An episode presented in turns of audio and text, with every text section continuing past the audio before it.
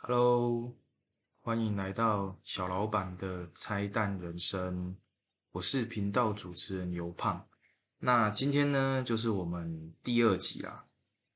创业，合伙人出钱还是出力呢？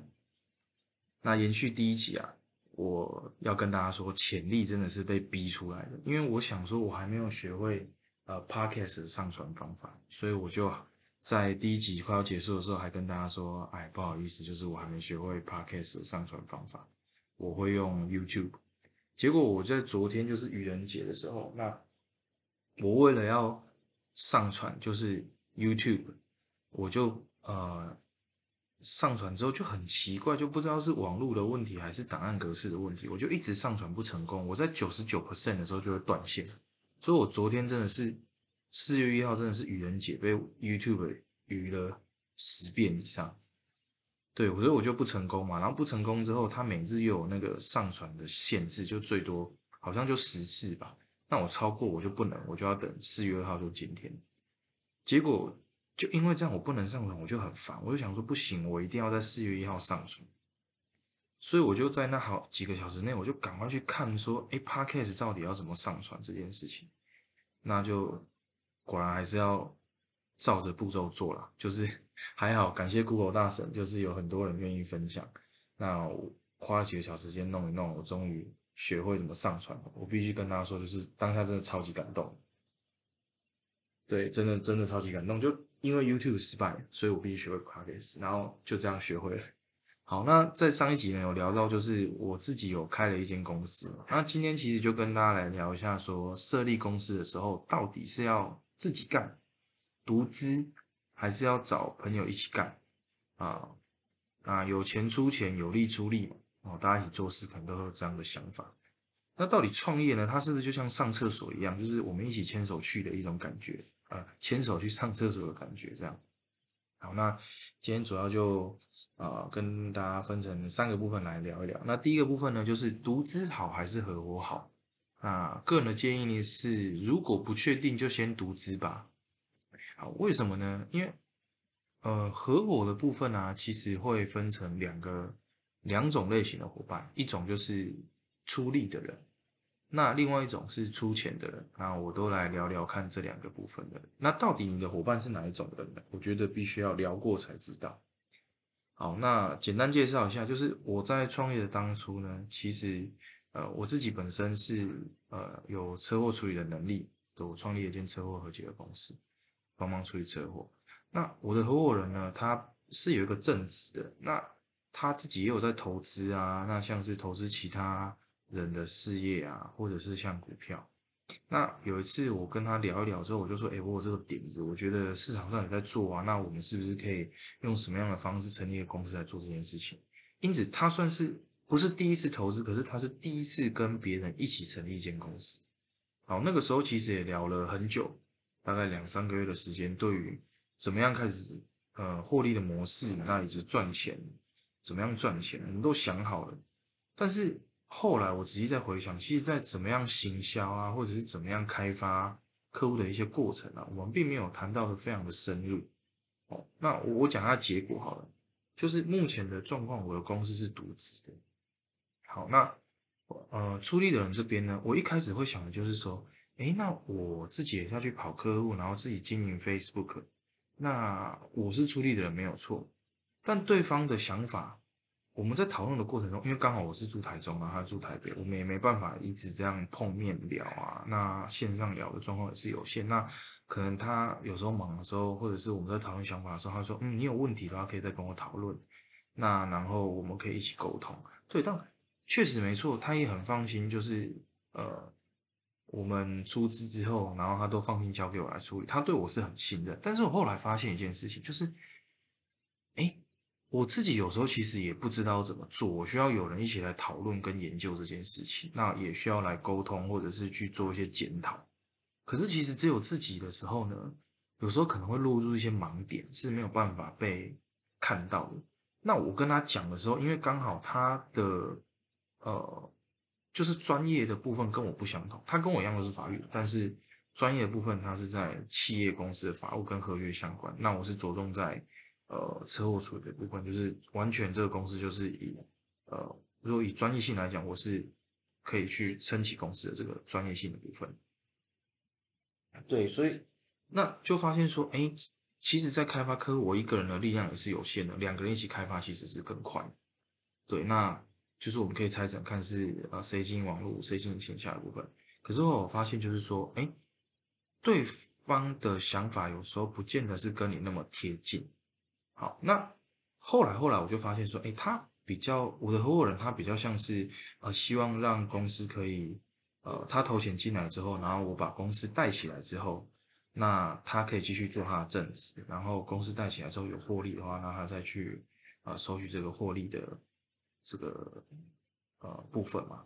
对，那所以比较偏向是出钱的人。所以呃一开始我在创业的时候，我们出资的金额其实并不高，我们就出资了一人一半这样，等于公司我们有一人一半的这个权利。那我会以为我创业，我其实是需要很多的钱，然后我需要一个非常有力的投资人。可是其实我后来才知道，出力的人才是重点。因为你一开始你要把这个什么都没有的商业模式跟公司 run 起来的时候，不是你丢钱进来就可以，你需要有人很认真的在做这件事情，可能没日没夜都在做这件事情，然后才有一点点可以，呃，就是客才有一点点成绩会出来，才有一点点就是。客户愿意信任你，把案子交给你，然后呃，他付酬劳给你，然后可以成交，可以站稳，这些都是需要处理的，不是出钱，出钱然后在旁边等结果，这样就会发生。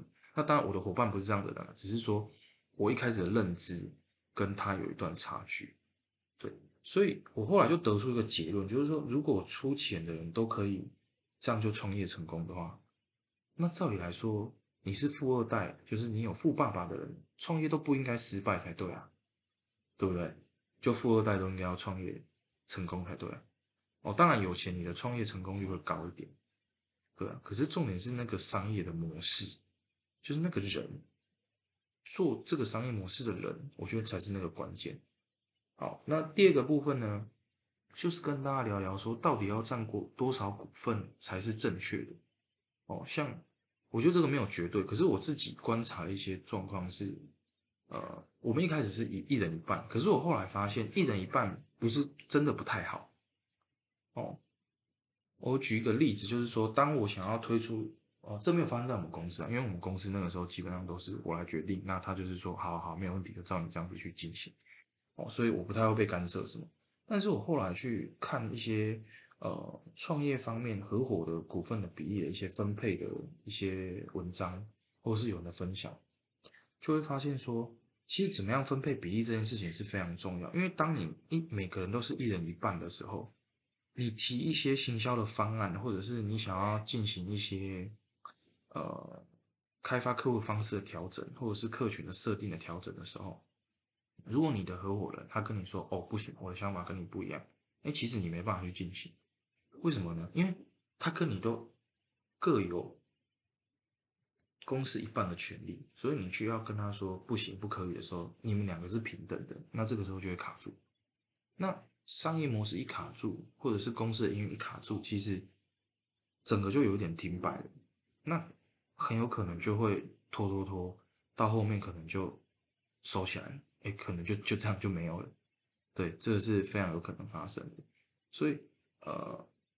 怎么样去算这个股份？其实如果以大家出资的来讲，就很简单嘛，谁出的，就是以出资出钱的比例来占这个股份，对不对？但是我自己的想法是，如果呃你你是掌握这个公司营运的主角的话，就是说公司可能是要靠你去跑客户，你才有这个专业能力去为公司解决问题、获取利润的话，你应该要占超过百分之五十，可能六十甚至七十以上的这样子的股份。然后，这样你在做决策上面才会快，才会就是呃，不会因为提出一个想法，然后就被啊觉得说不好了就被打掉，就没办法进行这样子，那整个公司就会停顿。所以你应该是要占比较大的股份比例的。对，那在股份这件事情呢，我跟我的合伙人其实后来我们就是算柴火，但是我们没有闹闹僵，我们就是蛮和平分手的，因为我有跟他。啊，讲说就是，呃，我们大概做了半年，我们大概创业了半年、一年之后，我就发现说啊，他也有他的工作，那也呃重心可能也都是在台北，我们也没办法常常的去讨论，就是进行这样子的公司怎么样营运或者是怎么样获利的一些推进。这个时候我就想说，那我就跟他商量说，那还是就是我我把你的出资的买回来这样子啊，我把就钱还给你。然后我的合伙人其实我觉得我蛮感动，他就跟我说，没关系，这也是呃他的第一间公司，然后他愿意跟我一起，就是他算挺我了，对啊，所以他也没有跟我把出资的他出资的钱要回去这样子，对，所以我非常的感谢他，因为其实我必须要讲，如果没有这个合伙人，当初我们一起讨论一起。复许这件事情的话，其实我是不会开公司。对，好，那第三个部分呢，就是一起创业最需要的是沟通，多次沟通啊，都是为了要去缩短，就是合伙人之间创业后的那种对事业期待的一个差距。哎，什么意思？讲的那么复杂？好，我就举个例子啊，简单来讲，大家大学做报告的时候，有没有碰到那种猪队友？就是你做的半死，然后他就。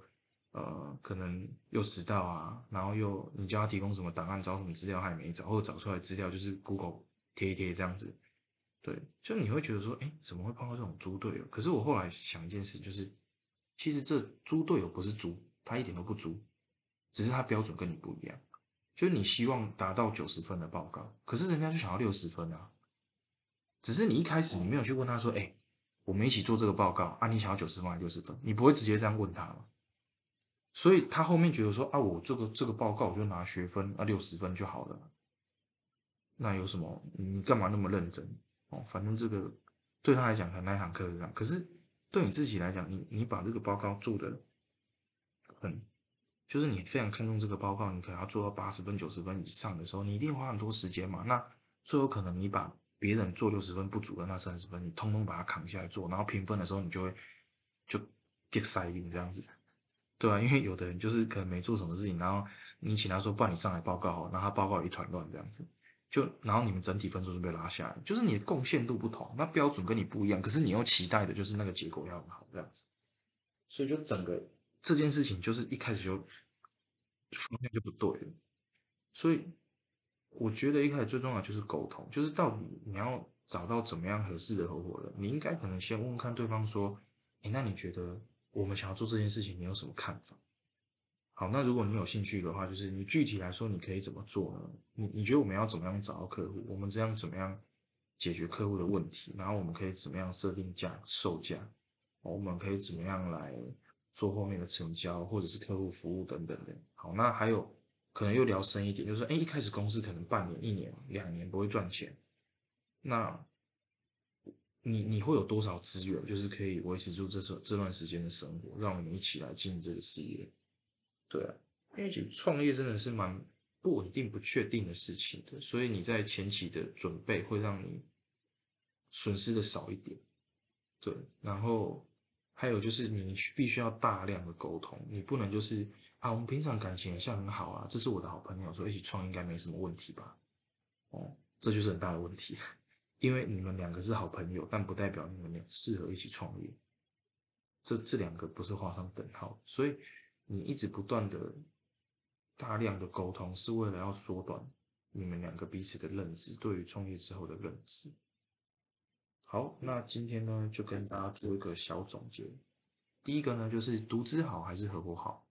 如果不确定呢，就建议你先独资吧。好，那第二个呢，就是要占多少股份是一个大学问。哦，那一人一半好吗？哦，我的建议是一人一半是最不好的。对，那就是看，呃，如果你有关键技术的人，建议你要占超过百分之五十以上的股份，可能是六十或七十。好，那第三点呢，就是一起创业最需要的就是沟通，多次的沟通呢，大量的沟通，是为了缩短创业之后呢，彼此对于这个。创业的过程中所产生的期待差距，我们可以尽量把它缩短，让大家不会那么的觉得说，哎，怎么跟我想象的差那么多？好，那以上呢就是我们小老板的拆弹人生第二集的分享。好，啊今天也是个清明年假，希望大家清明年假可以好好的陪陪家人，然后也就是好好放松一下，年假嘛，放空放松。好，那如果有大家有任何想法呢，就欢迎留言给我，或者是发 mail。那嗯，就我们等待下次见喽。好，各位，拜拜。